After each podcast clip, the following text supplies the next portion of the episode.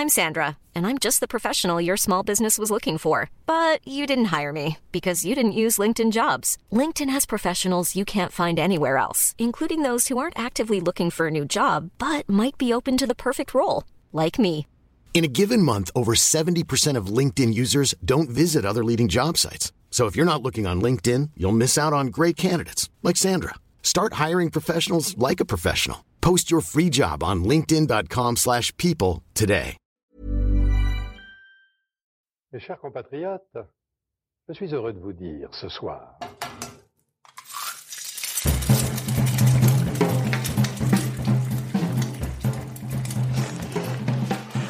Bonjour et bienvenue dans À Poil, le podcast qui m'a nu les chefs. Je suis Julie Gerbet, l'hôte de ce podcast, et je suis ravie de vous présenter un nouvel épisode des Appé Talk, avec beaucoup de beurre dedans, puisqu'il s'agit de l'épisode dédié à Jeffrey Cagne, chef pâtissier de la maison Storer. le pâtissier marque euh, une période de la vie de chacun. C'est-à-dire qu'on on marque la période des anniversaires, des bûches, euh, des communions, des mariages, euh, des même une fin de repas, une, un, un repas entre en famille. Donc c'est c'est- en fait on rentre dans la famille, on rentre dans, dans la vie de chacun. Les Appé Talk, ce sont des enregistrements live et gourmands imaginés en partenariat avec les Galeries Lafayette Champs-Élysées, qui ont lieu dans le foot court chaque deuxième mercredi du mois, à l'heure de l'apéritif. Si ça vous met l'eau à la bouche, rendez-vous là-bas le 12 février à 19h15 pour tout savoir du chocolat Alain Ducasse, avec le chocolatier Quentin Francis Guigneux et le designer Pierre Tachon, à l'origine des créations cacaotées de la manufacture.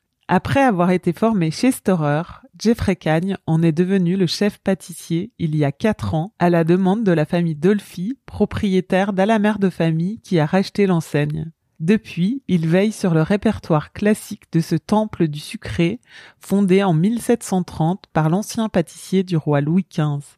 Avec bon sens et humilité, il ne cesse d'apporter du sang neuf à cette pâtisserie ancestrale où furent inventés le baba au rhum et le puits d'amour, pour en faire, au-delà de l'institution intemporelle, une adresse bien dans son époque. Avec Jeffrey, nous avons parlé de galettes des rois, de gestes pâtissiers et de rêves d'enfants. Bonne écoute Bonsoir Jeffrey, bonsoir à, toutes et à tous. Euh, on va commencer autour de ces alléchantes galettes euh, des rois.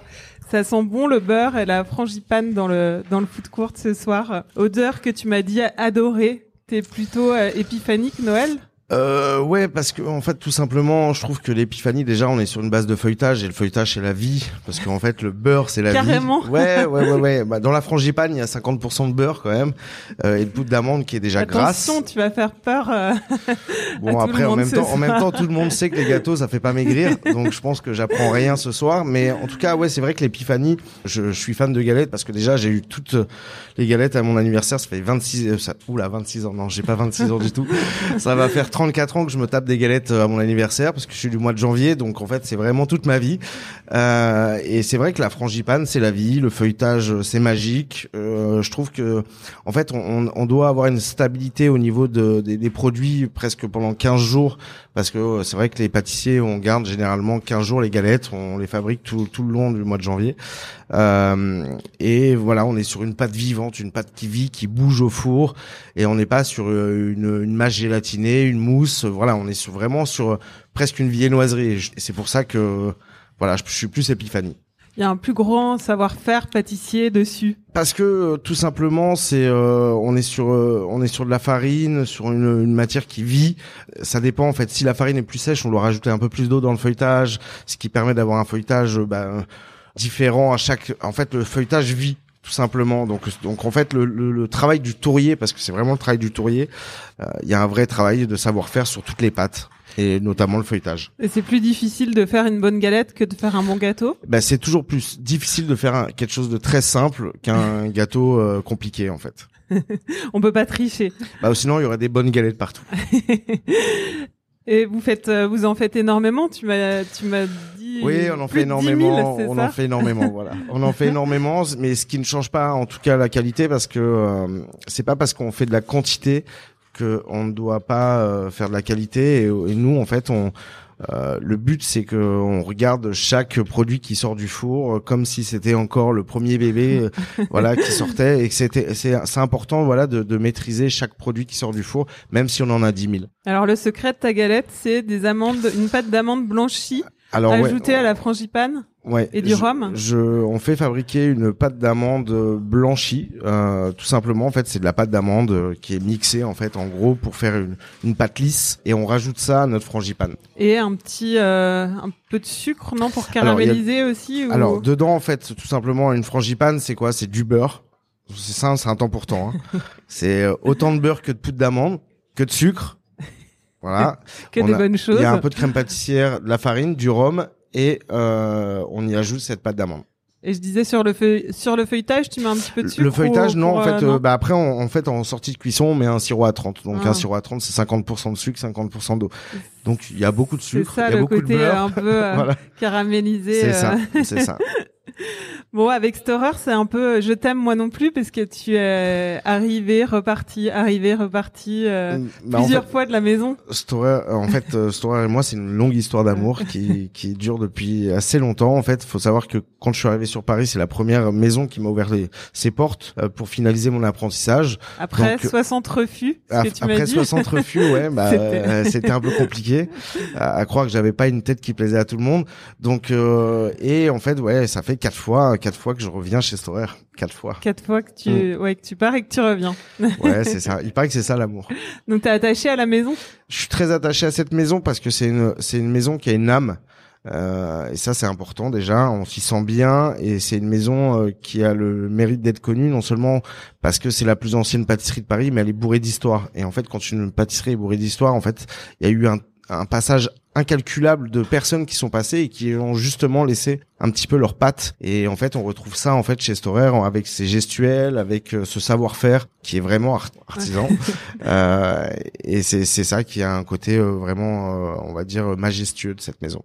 Donc toi, t'avais pas vraiment choisi. euh, Et en fait, tout le monde m'a fermé aussi. ses portes et, Ouais. et j'ai j'ai commencé mon apprentissage, voilà, il y a 15 ans là-bas. Euh, et c'est vrai que, bah voilà, je, comme ils m'ont ouvert leurs portes, je suis rentré dans cet univers. tu rêvais d'être pâtissier quand t'étais petit? Alors, pas du tout. Euh, j'étais gourmand. Ça veut dire que je mangeais beaucoup. Euh, mais j'étais non non non. Mon rêve euh, c'était pas forcément d'être pâtissier. C'était euh, c'est c'est devenu en- entre autres une une voie de garage après euh, mon ap- après, l'école. Parce Après que la troisième? Ouais, parce que j'étais tellement bon à l'école que euh, il fallait que j'aille euh, vers l'artisanat. Comme mes professeurs me disaient que j'étais trop intelligent, bon, je me suis dit je vais faire des gâteaux.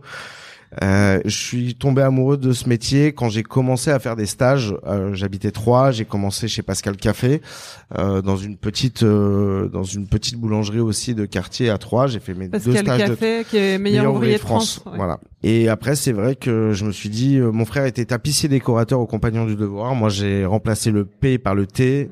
Et euh, j'ai remplacé le T par le P. Et voilà, je me suis dit, bah, pourquoi pas la pâtisserie. Donc t'as as commencé à Troyes et après t'es venu pousser les portes à Paris euh, et C'est là que t'es arrivé chez. C'est ça. Et ensuite, euh, t'as, enfin à cette époque, je veux dire, t'avais des pâtissiers, des, des gens que t'admirais, qui te faisaient un peu rêver. Bah oui, oui, on était tous. euh, moi, j'étais admiratif de pas mal de pâtissiers, notamment Christophe Michalak, parce que c'est un peu la génération qui a fait monter notre métier. Euh, Il y avait Pierre Armé, Conticini. Euh, moi, j'étais fan aussi de Christophe Felder parce qu'il a fait quand même, je crois, les, les meilleurs best-sellers de la pâtisserie au niveau des bouquins. Euh, et voilà, on- il y en a- il y, en a plein d'autres, euh, même Laurent Janin qui était une étoile brillante euh, au Bristol. Euh, Il y avait une multitude de pâtissiers qui nous faisaient rêver. Euh, C'était beaucoup moins mis en avant qu'aujourd'hui. Mais euh, mais voilà, en interne, nous, on avait, on- entre autres, on avait que le journal du pâtissier. C'était le Ah, seul avait magazine existant. Non, non, c'était le seul magazine existant qui existait et en plus euh, qui n'était même pas disponible pour les pour tout le monde en fait. C'était que pour les professionnels. Donc en fait, c'était le seul lien qu'on avait pour voir ce qui se passe un petit peu. Bah, moi notamment parce que comme j'étais de Troyes et que je suis passé par Avignon, bah, là, sur la capitale, on voyait ce qui se passait avec le journal du pâtissier. Tu regardais les pages, ça te je faisait regardais rêver. les pages, ça me euh, faisait rêver. et je me disais peut-être qu'un jour, euh, Tu seras dedans. non mais en fait en plus c'est vrai que euh, c'est tr- non non mais mon rêve euh, mon rêve c'était tout simple en fait je me suis dit que le jour où j'arriverais à serrer la main de d'un- de Christophe Michalak ou de Pierre Hermé j'aurais réussi ma carrière non mais c'est fou. Alors que c'était pas grand chose en soi, mais euh, euh, j'ai même plusieurs anecdotes où j'arrive au salon du chocolat à l'époque et, et je, je, je, les vois, je les vois. J'étais comme si j'avais vu euh, euh, Ronaldo. pour toi peut-être Céline Dion, mais non, non. non, non, mais j'étais comme un fou. J'étais comme un fou et c'est vrai que pour nous c'était euh, c'était tellement pas pas à notre portée, alors que bon, c'est des gens comme comme euh, comme toi et moi qui sont simplement pâtissiers et que et que c'est euh, ça l'a porté tout le monde mais ouais c'est vrai que c'était euh, pour moi c'était un peu les pères quoi et quand tu vas au salon du chocolat aujourd'hui t'as des t'as des, des des petits jeunes qui Ouais, qui rêvent de te serrer oui, la main sans doute. Oui, bah, euh, bon, je, je vis ça très euh, simplement parce que je me dis que c'est c'est rien du tout en soi parce que ça reste que dans le dans le dans le milieu.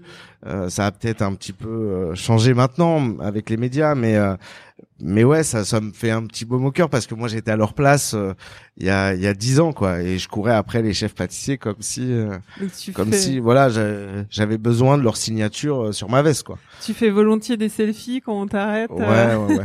je fais des selfies. T'avais un plan de carrière dans la tête? Non, j'avais pas de plan de carrière. Bah, je te l'ai dit, je t'ai un peu dit, moi, j'avais réussi ma vie quand j'aurais serré la main à ces chefs-là. Donc, euh, euh, mais en fait, euh, le plan de carrière, il se fait automatiquement. Ça veut dire qu'on on a toujours besoin de plus. Comme en fait, on est dans c'est un métier où mine de rien, on est des perfectionnistes et on a toujours envie de plus. Et le métier évolue très vite. Ben voilà, euh, le plan de carrière, c'est euh, c'est d'avancer et de de faire le plaisir encore à plus de monde, de former beaucoup de gens parce que mes équipes sont très importantes. Sans, sans, sans elles, je ne serais rien du tout. Et en tout cas, cet horaire n'aurait pas le mérite d'exister si les équipes n'étaient pas là tous les jours parce qu'il faut savoir qu'ils se donnent beaucoup de mal. Euh, et puis même sans sans euh, sans la famille Dolphy qui a repris, sans en fait la, la, la maison Storer en fait c'est euh, c'est un c'est pas juste moi, c'est une totalité de personnes qui font que la la la, la société avance et qu'on on avance dans le bon sens et qu'on donne de plus en plus de gourmandise, qu'on avance dans dans le sens même de la communication, euh, euh, dans dans beaucoup de choses et qu'on continue à écrire l'histoire et c'est important. Pour revenir sur tes différentes expériences, est-ce qu'il y en a une qui t'a qui t'a marqué euh, particulièrement parce que t'es passé au Delica Bar chez Alors- Yamazaki que je connaissais pas. Ouais, bah en fait, Euh, Ediard, tout- euh, tout- en fait, toutes les expériences que j'ai faites m'ont apporté énormément parce qu'elles étaient complètement différentes. Mais c'est vrai que j'en j'en retiens deux. Il y a notamment euh, ma première expérience après Storer, ça a été Delica Bar. Pour moi, Sébastien Godard, c'était un génie d'avoir fait le, de monter ce snack chic avec Hélène Samuel parce que il au bon euh, marché. au bon marché euh, qui au bon marché et euh, ils étaient en avance ils étaient sur euh, sur une multitude de produits en fait ils faisaient trois produits un euh, un euh, légume un chocolat et un fruit. Et c'était la même forme euh, il faisait aussi du salé, c'était le pâtissier qui faisait aussi du salé, donc je trouvais ça inté- intéressant et intelligent euh, parce que c'est un peu notre origine aussi. Puis C'était il y a Euh, 15 ans, faut revenir aussi en il y arrière. a 15 euh, ans, et puis il y a 15 ans, été, euh, il y avait tous les produits japonisants, c'était un peu la mode du japonais. Euh, donc on utilisait le Enko, le Kinako, euh, le matcha, euh, tous ces produits qui arrivaient euh, euh, d'Orient. Et c'est vrai que euh, c'est vrai que voilà, c'était une super expérience parce qu'en plus de ça, au bout d'un an, il m'a, il m'a pas au bout d'un an parce que je suis resté un peu moins, mais euh, il m'a mis au bout de peut-être cinq cinq mois un petit peu à la recherche et développement avec eux et et en fait j'ai appris euh, une multitude de recettes parce qu'on faisait peut-être 40 ou 50 essais de crème dans la journée en fait. Et ça c'est hyper intéressant en fait. C'est comme ça qu'on arrive à avoir la justesse au niveau de, de du gélifiant, au niveau du sucre, au niveau des œufs, au niveau de la farine, au niveau d'une multitude d'ingrédients. Et, euh, et ça m'a ça m'a aidé en justement à me construire après sur mes recettes. Et après, c'est c'est juste après que tu as eu ta première place de chef. euh, Alors ma première place de chef, euh, alors j'ai repris après ça, j'ai repris la place de second chez Storer et après ça j'en suis reparti, j'ai pris la place de chef chez Yamazaki. Euh, la- Ta première place de chef. ensuite chez euh, Ediard, place de la Madeleine, qui malheureusement a fermé et qui qui avait une très belle histoire aussi parce qu'il fallait savoir que c'était quand même euh, la première épicerie euh, de Paris et le premier importateur de fruits exotiques sur Paris. Donc c'était euh, notamment son emblème qui était l'ananas parce que c'est euh, le Ediard, euh, Ferdinand Ediard était le premier à avoir apporté l'ananas à- en France. Euh, et, euh, et voilà, en fait, euh, bon, je, je suis resté deux ans et l'appel de Jean-François Piège euh, pour travailler au tout mieux pendant deux ans. Et là, ça a été une expérience encore différente, mais juste magique parce que euh, faut savoir que travailler avec euh, un chef cuisinier de ce talent-là, qui est une encyclopédie du goût, euh, m'a apporté une, une certaine fragilité dans les desserts, quelque chose euh, justement de rajouter de la fleur de sel, de de rajouter un zeste de citron qui va désucrer le produit, de, de travailler sur sur des, des produits beaucoup plus fragiles parce que le restaurateur travaille sur du minute et nous on travaille pas sur du minute, on travaille sur sur des produits qui vont être faits le matin et vendus jusqu'au soir. Donc c'est vrai que apporter cette fragilité euh, dans les desserts, euh, bah, c'est intéressant et ça, il me l'a apporté. Et t'as fait des allers-retours aussi entre la, la pâtisserie de boutique et la pâtisserie de oui, restaurant? parce que euh, justement, en fait, c'est cette cette fragilité qu'on n'a pas forcément dans la pâtisserie de boutique. Parce que c'est vrai qu'on fait le dessert minute et on l'envoie et le client le mange tout de suite, c'est de l'instantané.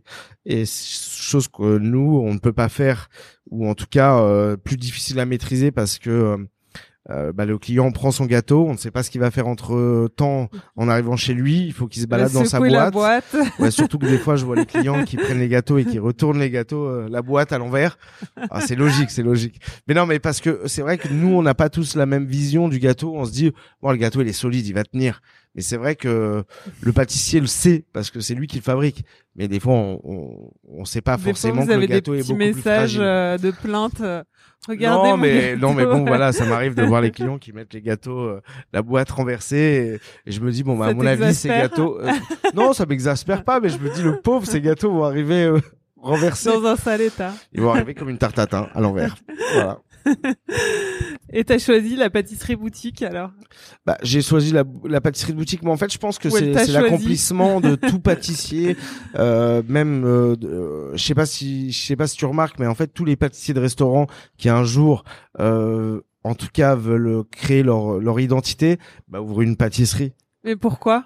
Bah parce que tout simplement on n'est pas un chef cuisinier, on est euh, on est notre propre chef tout chef pâtissier de, de, entre guillemets de restaurant restera toujours derrière un chef de cuisine en soi parce que on a une entrée, on a un plat et on a le dessert, mais on va dire que t'arrives en dernier. mais non, c'est pas ça. mais déjà, on va pas au restaurant juste pour manger un dessert, c'est rare. Il y en a quelques, il y en a pas beaucoup, mais il y, il y, en a très peu. Mais on va, on va surtout dans un salon de thé pour manger un dessert. Mais on, on, se dit pas, tiens, ah, je vais me faire un restaurant juste parce que euh, je suis pressé d'arriver au dessert. non, on se dit parce qu'on a envie de manger euh, une entrée, un plat, et, on se dit peut-être le dessert. Peut-être si j'ai encore faim. C'est pour ça que la plupart des restaurants, euh, ils vendent entre 50 et 60% de dessert. C'est pas, c'est pas à 100 ouais. Et c'est pas tant sur la forme que que sur ce que t'expliques. C'est c'est pas la forme de de la pâtisserie boutique qui fait. Non euh, non non, mais c'est on a notre propre identité et puis mais c'est un challenge hein, de de. En fait, c'est c'est une régularité à avoir euh, matin, midi et soir sur la pâtisserie de boutique et euh, c'est c'est la différence. Maintenant aussi, ça vise tout le monde. Tout le monde ne peut pas aller au restaurant. En tout cas, tout le monde peut venir acheter un gâteau chez nous. Je pense que ça explique aussi beaucoup l'engouement de la, la pâtisserie aujourd'hui. C'est un petit luxe euh, super accessible. C'est un, luxe accessible et euh, pour tout le monde. Ça veut dire euh, pour euh, la personne matinale qui se réveille pour un, un, petit croissant ou un pain au chocolat et pour pour tout en fait, pour un gâteau, pour un gâteau individuel, un gâteau d'anniversaire, pour tout. Ça fait combien de temps que t'es revenu chez chez Storer? Ça va faire trois ans trois ans que la famille, euh, la famille Dolphy, trois ans que la représentée par Steve, t'a rappelé euh, pour. Bah, trois ans en tout cas qu'elle me fait confiance et je, je, remercie parce que c'est vrai que de faire confiance à quelqu'un pour gérer une pâtisserie ou en tout cas ça c'est quand même une grosse pâtisserie maintenant parce qu'on a quand même cinq points de vente euh, avec la mère de famille, la fusion de la mère de mmh. famille et Storer et, et voilà on se donne du mal et merci merci pour leur confiance parce que. T'as pas hésité quand ils t'ont appelé? Non. Ça tombait à un bon moment non, pour parce toi que, aussi? En fait, j'ai toujours, alors euh, même, je ne dirais pas du mal des anciens parce qu'ils ont cru en moi aussi, euh, les anciens propriétaires. Donc euh, la preuve, ils ont quand la famille Dolphy a... plusieurs fois. oui, ils m'ont rappelé plusieurs fois et quand la famille Dolphy a repris la maison Storer, bah, c'est eux qui leur ont parlé de moi. Hein. Donc eux aussi m'ont porté à leur manière, mais en fait c'était un challenge nouveau parce que je savais qu'entre guillemets ils avaient envie de développer la maison Storer et de justement de créer une autre identité et de et d'avancer, de continuer à écrire l'histoire. Donc euh, donc j'ai pas hésité. Et ces deux maisons historiques, euh, donc la plus ancienne euh, donc la plus ancienne chocolaterie de Paris et la plus ouais, ancienne 1761 et, et 1730. 30. Donc euh, 290 ans pour euh, 290 ans, ouais. ouais. pour L'année prochaine. Ouais, Ouais. bah, cette année, cette année, ouais. Donc des maisons historiques qui sont euh, logiquement mariées et ensemble euh, vous, vous avez réveillé cette belle endormie. Vous Bah, faites on l'a réveillée, Enfin, elle, elle dormait pas, elle, dormait pas, mais vous l'avez vous l'avez boosté mais, euh, encore mais on la booste plus? et je pense que la fusion des deux maisons parce qu'il y a une réelle énergie aussi euh, chez la mère de famille euh, en tout cas euh, la famille et tous les gens qui l'entourent notamment même euh, toute la communication euh, euh, se donnent beaucoup de mal pour euh, pour la Ils mère sont de là pour famille et- surveiller. et, c'est vraiment non mais c'est vraiment c'est vraiment une ils m'ont payé hein, pour tout ça. Non mais c'est c'est vraiment aussi une autre maison magique qu'ils ont développé ils ont développé euh, avec beaucoup d'intelligence et beaucoup de de d'âme. Que je parlais d'âme tout à l'heure c'est que en fait on va dans n'importe quelle boutique de la mère de famille et on s'y sent bien et je pense que c'est important On a l'impression que la gamme, elle a toujours été comme ça, qu'on voit euh, la, qu'on voit les vitrines derrière ou dans la boutique, mais en fait, vous avez vraiment euh, changé beaucoup de choses quand, quand vous avez repris ensemble. euh, Bah, on a changé, on a changé, on a donné euh, un petit nouveau look au gâteau. On a changé pas mal les recettes parce que euh, euh, aujourd'hui on est dans l'ère du, du moins sucré et ça c'était important aussi des sucrés sans euh, sans retirer euh, des classiques comme notamment on a l'Alibaba, le Baba Nature, le Baba Chantilly, le Puy d'amour qui n'a jamais changé. ça, euh, c'est les recettes qui sont là depuis C'est les recettes qui 1730. sont depuis 1730. depuis Il y 1730 en a ces recettes Il y sont a là. quoi? Il y a le, ba- On le a baba, ça, on a le le, puits d'amour? à la reine, on a le puits d'amour, on a le le baba. Euh, et voilà, hein, c'est déjà pas mal. Et t'as t'as resserré la gamme aussi. T'as enlevé quasiment la moitié des références? Bah, c'est pas que j'ai retiré la moitié, mais il y avait des références entre guillemets qui ne servaient pas à grand chose. Euh, donc en fait, on a retiré pour se concentrer. En fait, vaut mieux avoir cinq, peut-être pas 50% parce que c'est parce qu'on a retiré, mais au moins 30% de moins pour se concentrer et, et, et se concentrer vraiment sur euh, sur nos acquis en fait. Et pas partir dans tous les sens. Maintenant, euh, on va développer, donc euh, Vous allez en des- remettre. non, mais c'est pas, c'est c'est toujours difficile de retirer des produits parce qu'on s'attache aux produits et euh, et c'est c'est difficile même. euh, non, mais c'est vrai que on, on- c'est un peu c'est un peu nos bébés quoi. On les on, on les a fabriqués, on a pensé et tout. Et c'est vrai que quand on les retire, en plus il y a des gens qui nous ah ouais mais vous l'avez retiré, je l'aimais bien. Ouais, mais attendez le peut-être euh, l'année prochaine, mais ils ont pas envie d'attendre. Donc Ouais. c'est vrai qu'on a y a une frustration des deux côtés. Donc c'est toujours plus difficile. C'est facile d'en rajouter, mais c'est plus compliqué d'en retirer. Et la tarte aux fraises des bois, tu me disais aussi. Bah, la ça, tarte ça a aux fraises été des euh, bois, mais très pas- dur. Bah, été dur pour pour euh, les gens, mais il faut savoir que voilà, on, on vendait de la fraise des bois toute l'année, euh, vendue sous serre, et puis euh, la Donc fraise des bois, aujourd'hui, c'est en saison. Enfin, vous la Bah, retrouvez. euh, on vous la, refaites, retrouvera mais en, saison, et il y a des produits qu'on a, on, on- on- il nous reste qu'un seul produit qu'on a envie de retirer en saison, et on va attendre un petit peu, et puis on va le retirer aussi, et voilà, et après on n'aura que des produits de saison. Et vous faites tout exploit dans le labo derrière le, Alors la on fait boutique. tout derrière la boutique. Ce tout qui est derrière la assez fou, boutique. parce que enfin Ce qui ça est fait fou un, un et- peu un labyrinthe euh, Bah, mais en même temps, je, là en même temps, je trouve que c'est c'est génial Ça- derrière, derrière la Ouais. boutique parce que euh, on peut répondre aux clients facilement, on peut répondre aux vendeurs facilement, on peut même passer en boutique euh, euh, en deux secondes, passer en la deux tête. secondes et passer la tête pour dire euh, eh ben voilà pourquoi pas euh, pourquoi pas parler aux clients je trouve que c'est important en fait et puis il y a les odeurs Ouais. c'est à dire que quand on caramélise les puits les puits d'amour au fer chaud en fait Toute un fer à rue 600 euh, degrés et en fait, ben non, mais ça crée une fumée de sucre et c'est euh, c'est magique parce que ça rentre dans la boutique. Mais euh, on est combien? On est une vingtaine de pâtissiers et euh, qui savent faire tous les jours. tous Voilà. les jours. Ouais. Et même euh, vous faites les 2-8, tu m'as dit? Ouais, Enfin, on fait les, on fait les en deux, certaines ouais, saisons, on fait les deux euh, huit ouais. parce que bah euh, faut savoir que par exemple sur un feuilletage, il y a un temps de repos.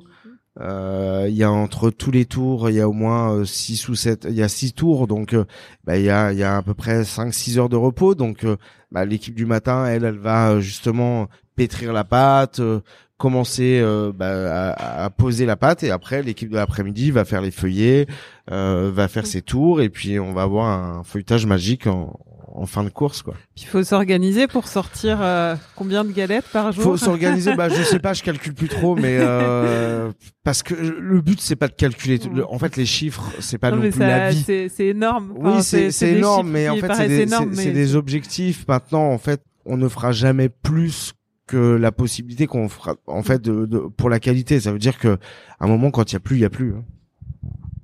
Tu me parlais aussi quand on préparait cet entretien du geste du pâtissier auquel tu es très attaché.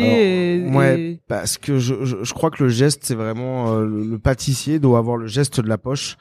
Et en fait, euh, je me bats un petit peu pour ça, pour euh, pour tous les produits qui sont euh, pochés chez Storer, parce qu'on a, faut savoir que euh, l'éclair est poché. Euh, le Saint-Honoré a le pochage avec la chantilly. euh, même dans une galette, on poche euh, la, la frangipane en spirale à l'intérieur. Et en fait, la poche, c'est l'outil numéro un du, du pâtissier, en fait. Et euh, je me bats un petit peu contre les tous les moules entre guillemets en silicone. On en a très peu. Euh, quand on regarde notre gamme, on a très peu de moules en silicone en fait, et tous les tous les produits sont finis vraiment à la main. Et c'est ce qui crée vraiment l'artisanat aujourd'hui, c'est que on a la, on a le geste du pâtissier. Et c'est pour ça qu'on a ces petites irrégularités, mais je trouve ça presque mignon parce que d'un pâtissier à un autre, le pochage de la rosace, par exemple, sur une forêt noire, parce qu'elles sont derrière toi, ben, sera pas le même du jour au lendemain.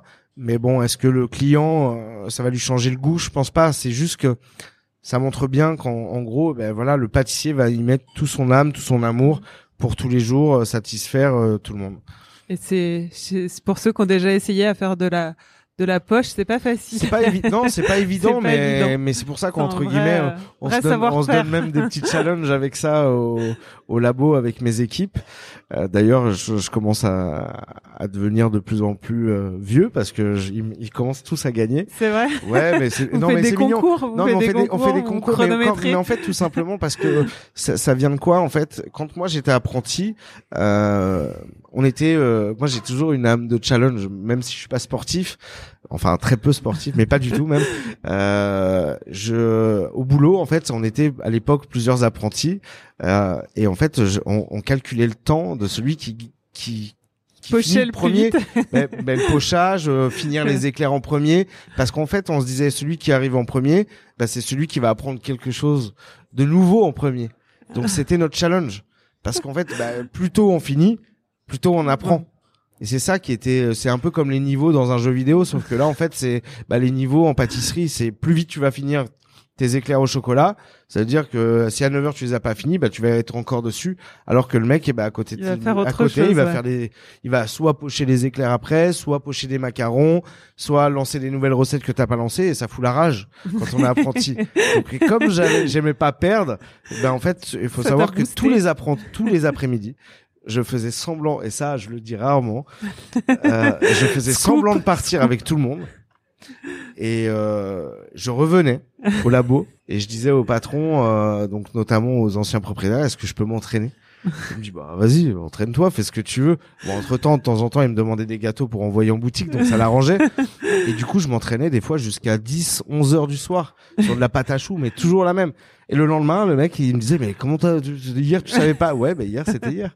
Et, et c'est, et je voulais pas montrer aux autres que j'étais faible là-dessus, mais je m'entraînais tout seul. T'entraînais. Ouais. Et aujourd'hui, c'est bon, tu maîtrises. Mais je sais euh, pas si on maîtrise, on maîtrise pas tout parfaitement, mais en tout cas, je me suis donné du mal pour maîtriser. C'est ouais. un truc de répétition quand même. C'est un truc, ouais, c'est de la répétition, Enfin, mais, beaucoup de gestes. euh, mais, sont- mais chaque douille change le geste. Bon, j'ai une tradition dans ce podcast, c'est le questionnaire aller-retour. Allez, on est parti. Ton âge, Encore 33, mais bientôt 34. ta pâtisserie préférée? C'est la tarte citron. et ta pâtisserie signature? La tarte citron. Ah, d'accord.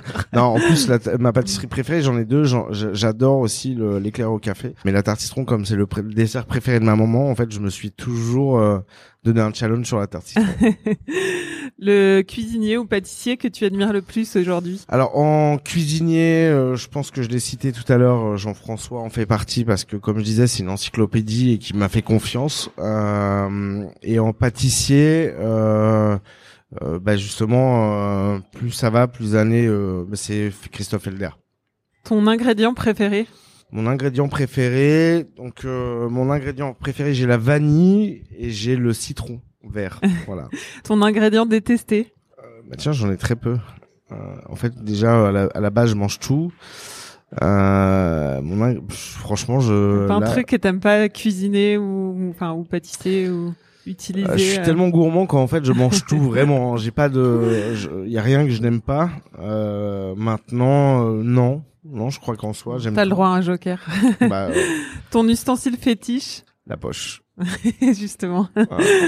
Ta dernière meilleure pâtisserie je peux parler de confiserie Oui. Bah parce que euh, j'ai découvert le praliné pignon de pain. Ah, Euh, à la mère de qui- famille. Oui, qui n'ont pas, qui l'ont et qu'ils avaient fait juste euh, temporairement et en fait, euh, bah c'était un- une vraie révélation chez la mère de famille. Voilà. Le meilleur compliment qu'on t'ait fait? Je préfère qu'on dise que je sois gentil. voilà, tout simplement. et la pire critique? La pire critique? Oh, ça va rester entre nous parce que c'est ma femme, ça. tu continues d'être gourmand, de manger des gâteaux Ouais. ou- ouais. Alors, les gâteaux, euh, on les goûte, on... mais c'est vrai que le pâtissier euh, mange plus salé que sucré. Donc, je suis très gourmand au niveau salé, mais de moins en moins sucré. Ouais. Et le, le côté hyper traditionnel, classique, euh, c'est dans les gènes de Storer, mais est-ce que c'est dans les tiens aussi? En fait, euh, à force de revenir, c'est devenu les miennes parce que, euh, de toute façon, pourquoi la pâtisserie euh, classique, c'est tout simplement c'est intemporel. Et je sais pas si tu remarques, mais euh, c'est comme la mode, ça revient toujours euh, au classique. Et tous les pâtissiers trentenaires se battent que sur les classiques en fait. On arrête d'aller, euh, on cherche pas. Je pense qu'on cherche pas à révolutionner la pâtisserie. Juste, on, on apprivoise les classiques en les mettant à notre manière. Ça veut dire un bon Paris-Brest, euh, un bon Saint-Honoré, euh, une bonne tarte citron, un bon éclair au chocolat.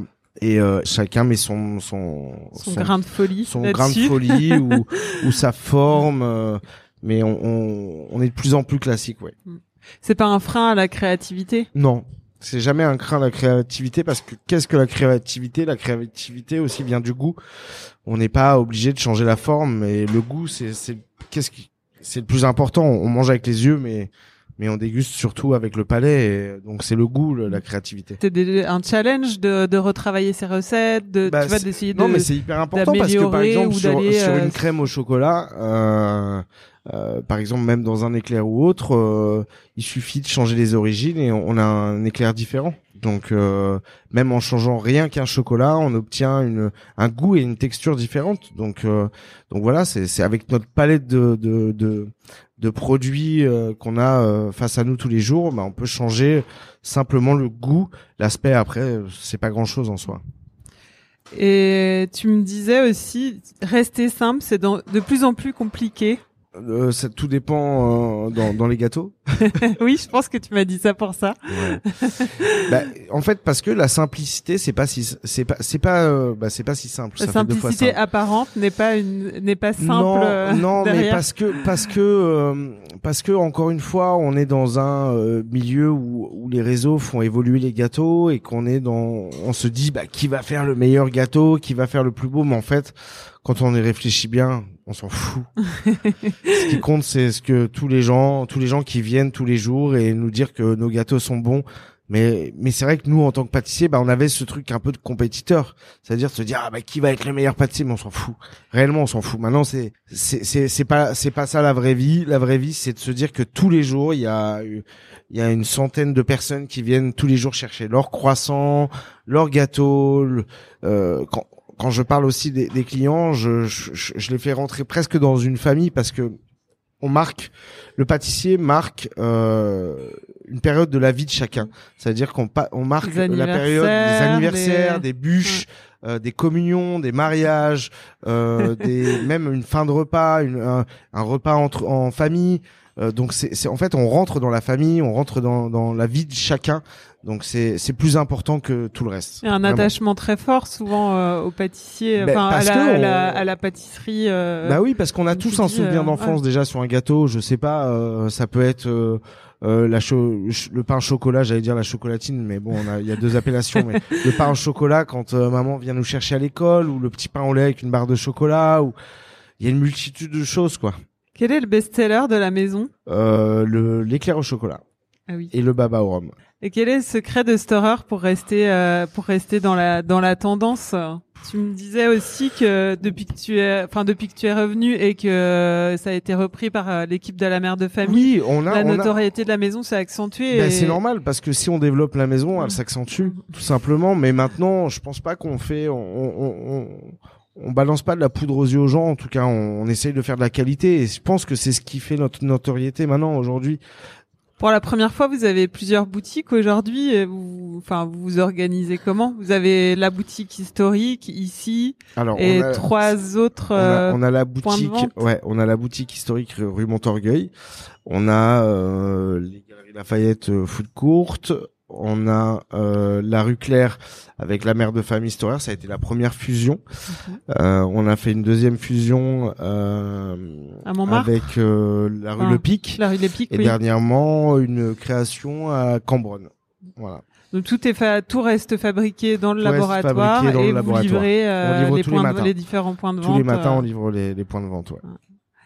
et hum, raviver enfin dans tout ça ra- raviver les souvenirs d'enfance c'est ça ton ton leitmotiv culinaire? Qu'est-ce que Je pense que c'est important. que ouais. c'est? Moi, c'est de marquer les esprits, euh, vraiment d'accompagner les gens jusqu'au bout. Ça veut dire que qu'ils soient mécontents ou contents, en tout cas, on oubliera toujours, on oubliera rarement un dessert. Euh, même pour un repas, c'est la finalité. Donc c'est pour ça que, euh, notamment quand je parlais de Jean-François Piège, je me disais toujours en fait, mais vous êtes hyper important parce que vous faites la finalité du, du repas en fait. La finalité d'un repas, si si le, le dessert est raté, bah le repas est raté. Voilà. Ou alors, ça peut rattraper le salé. Ça veut dire que si l'entrée et le plat étaient moyens, mais en tout cas, si le dessert est bon, euh, le, le client part sur un, un côté moins, euh, euh, côté amer, de se dire bon bah au moins le dessert, ça rattrapait le reste. Donc, mais mais c'est pas c'est pas par prétention que je dis ça, c'est juste simplement c'est c'est comme ça. Le dessert, ça a toujours été euh, ça a été toujours la petite La note de fantaisie ouais. et, et puis même la- la- le côté fantaisie du, du repas. On est on n'est pas obligé de prendre un dessert, mais maintenant de plus en plus les gens ont envie de prendre un dessert. un petit dessert à partager C'est ça, ça. tu pâtisses encore beaucoup? Euh, au labo, oui énormément. tous les jours? Tous ouais les jours. pas tu fais pas, Pas tous partie les jours. de ces ah, je pas à travailler pas tu fais 7 pas sur partie 7. de ces chefs qui qui qui, Euh, qui touchent plus euh, la, non, la matière non, ou non maintenant je ne sais pas s'il y a beaucoup de chefs qui, Non. qui ne maîtrisent plus la matière mais en tout cas moi je suis tous les jours au labo avec mes équipes. Et euh, et euh, c'est c'est un peu euh, mon laboratoire de chimie quoi.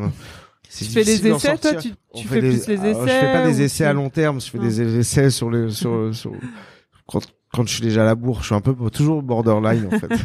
C'est toujours au dernier moment Et t'as un vrai poste ou t'es un peu bouche-trou euh, tu, fais un je- peu de tout? bouche-trou c'est pas mal Non, c'est vrai qu'en fait, euh, les par- chefs, non, mais partout, ça, partout, partout, et euh, ça m'arrive même de nettoyer. On est des gens euh, comme tout le monde. Comme les autres. En même temps, je préfère nettoyer, moi, euh, de me dire que je, je fais un petit brin de plonge. Je le fais déjà pas à la maison. Euh, je fais un brin de plonge parce que je préfère que la personne à côté, si c'est un apprenti, un stagiaire, bah, je préfère que ce soit elle qui, qui apprenne les gestes plutôt que moi. Ou entre guillemets, je les connais, quoi. Ça te repose de Ça faire la repose. plonge. Ouais, mais en fait, je, je, je t'assure, ça me détend. Quand quand euh, quand mes gars me voient nettoyer, ils me disent oula, soit c'est mauvais signe, soit il il train- il a il a besoin de réfléchir. Quand est-ce que tu t'es senti chef pour la première fois? C'est une bonne question. En fait, c'est euh, c'est toujours très difficile de se sentir vraiment chef. Ça veut dire que euh, je pense que cette dernière cette dernière année, euh, je me suis senti chef parce qu'on a vraiment construit quelque chose et qu'on y est arrivé. Mais sinon, à part ça, c'est très difficile de se dire vraiment chef. On a le statut, hiérarchiquement parlant. Maintenant, euh, quand on est, on rentre dans un labo, ou en tout cas notamment dans le mien, bah il y a pas de la hiérarchie, elle est là, mais elle se sent pas. Ça veut dire que tout le monde est au même niveau. Donc, je me suis senti chef dans le sens où j'ai réussi, je pense, le pari de développer cette maison que j'ai toujours voulu développer, et que et, et c'est pas fini. Euh, voilà, je me suis senti vraiment chef, on va dire, c'est euh, cette, cette année-là. Et tu, tu manages comment? Ben, je manage comme je peux. non, mais je manage avec euh, mes, mes bras droits, je manage avec mes chefs de poste, euh, je manage euh, tous les jours en étant là avec eux, mais en fait c'est un c'est un manage c'est un management euh, euh, avec la force de tout le monde. Au en fait. feeling. Au, feeling parce que la vie est au feeling, c'est comme ça. Hein. On maîtrise pas toujours tout et qu'on s'est développé très vite, donc euh, ça se fait vraiment. De toute façon, la pâtisserie c'est comme ça aussi, c'est au feeling. hein. C'est comme dans la cuisine. T'as commencé ta carrière, euh, bah, on en parlait tout à l'heure, à une ère post euh, pré euh, non comment on dit pré Instagram, avant Instagram. Ouais, bien avant quand même. Ouais, ça change ça change beaucoup, surtout dans la pâtisserie, non aujourd'hui? Bah en fait ça a exporté notre savoir-faire déjà dans le monde entier. Donc c'est une belle chose parce que ça nous a permis même de visionner ce qui se passe dans le, dans dans à outre-mer en fait. C'est euh, on voit ce qui se passe on apprend en fait avec Instagram même moi j'apprends. Ça veut dire que je vois un, un tuto euh, même d'une ménagère qui a inventé un truc. Donc Instagram ça nous a permis de, de visionner tout ça et de et de, de balancer simplement des photos et non notre vie. C'est différent de Facebook. C'est pas notre vie c'est vraiment notre vie au travail ou en tout cas notre vie de passion. Pour moi Insta c'est ça. Euh, c'est pas un, il faudrait pas que ça change d'ailleurs parce que c'est pour moi c'est encore un réseau de passion et d'ailleurs on le voit euh, sur les réseaux tous les gens qui me parlent la plupart à 90% sont des passionnés de pâtisserie soit du métier soit soit des gens qui sont passionnés soit euh, des pâtissiers à l'autre bout du monde qui ont vu une vidéo ou une photo et qui me demandent la recette ou et, et je trouve que c'est un, un, milieu de partage en fait maintenant euh, ça aide beaucoup notre métier ça ça ça a fait avancer les choses c'est toi qui gères ton compte? Ben, je pense que tout pâtissier mais gère son compte. ouais. Et euh, ça, ça t'inspire? Enfin, ce que tu vois, tu regardes souvent, tu, tu réponds à tout le monde. Ça... Alors, je réponds à tout le monde, euh, pas à tout le monde parce que ce serait difficile de répondre à tout le monde, mais mais en tout cas, j'ai je, je, prends ça pour une, une comme une inspiration. J'ai du mal à répondre parce que je suis pas trop euh, écriture. Moi. Je, déjà, j'ai du mal à envoyer des textos ou à répondre aux textos, donc. Mais bon, en tout cas, ça te, ça te nourrit aussi. Euh, ce que tu vois, ça te, ça te nourrit et ça, ça. Oui, ça me nourrit. Ouais. Ça me nourrit. Et en tout cas, j'espère que ça nourrit tout le monde aussi. et tu me disais aussi que t'étais qu'à 30% de ce que, enfin, vous étiez qu'à 30% de ce que vous vouliez faire. Il bah, y a quoi dans les bah, 70% Je sais pas. Moi, c'est mon, c'est mon pressenti. Ça veut dire que entre autres, on a toujours envie de développer. Et quand, quand je parlais d'histoire, on a envie d'écrire et que je pense qu'on est il y a eu une grosse partie d'histoire parce que bon, faut savoir que Nicolas Storer a quand même inventé le baba au rhum, mais qu'il a été le, pâtissier du roi Louis XV et, et qu'il a fait une multitude de choses. Après, c'est moi je avant le d'ouvrir sa boutique. Hein. malheureusement, je le connais pas personnellement. J'aurais tellement aimé, mais tellement aimé qu'il se retrouve avec nous à parler. Mais bon, euh, même si le rhum conserve, il conserve pas assez bien. euh, donc euh, donc oui, oui, on, je pense qu'on a encore plein de choses à faire et de de de, de développer euh, ce, cette maison et de de, de la faire connaître à travers le monde parce que parce que c'est l'histoire de la France, c'est notre histoire et que l'histoire de la pâtisserie française. Ouais, c'est l'histoire de la pâtisserie française et c'est notre histoire et c'est euh, c'est notre but. Euh, bah peut-être qu'un jour on parlera à l'école de, de, de, de la pâtisserie historique, j'en sais rien. Tu vas plonger dans les archives de temps en temps? Euh, oui, bah après il y a eu une, un petit bouquin qui a été fait euh, il y a quelques années et je pense que nous on va on va essayer d'écrire une histoire sur Storer. Merci. On arrive à la fin. Et je vais te demander euh, encore une autre tradition. Je vais te demander une recette facile à faire à la maison, s'il te plaît.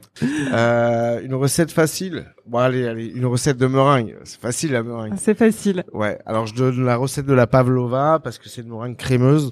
Donc euh, je fais des quantités plus petites. Donc on va dire 200 grammes de blanc frais.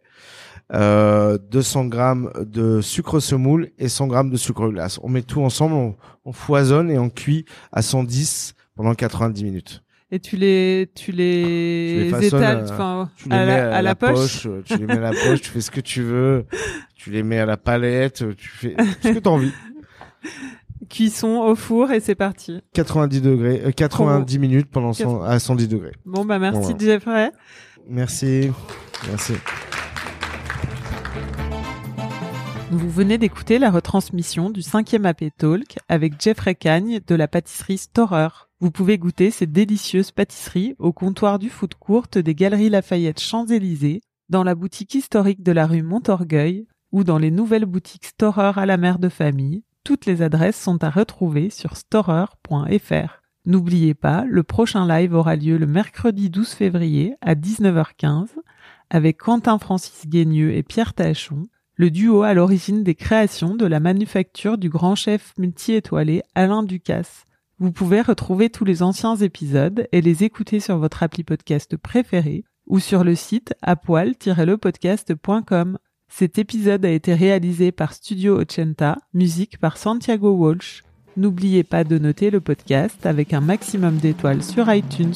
On se retrouve dans deux semaines pour un nouvel épisode d'Apoil.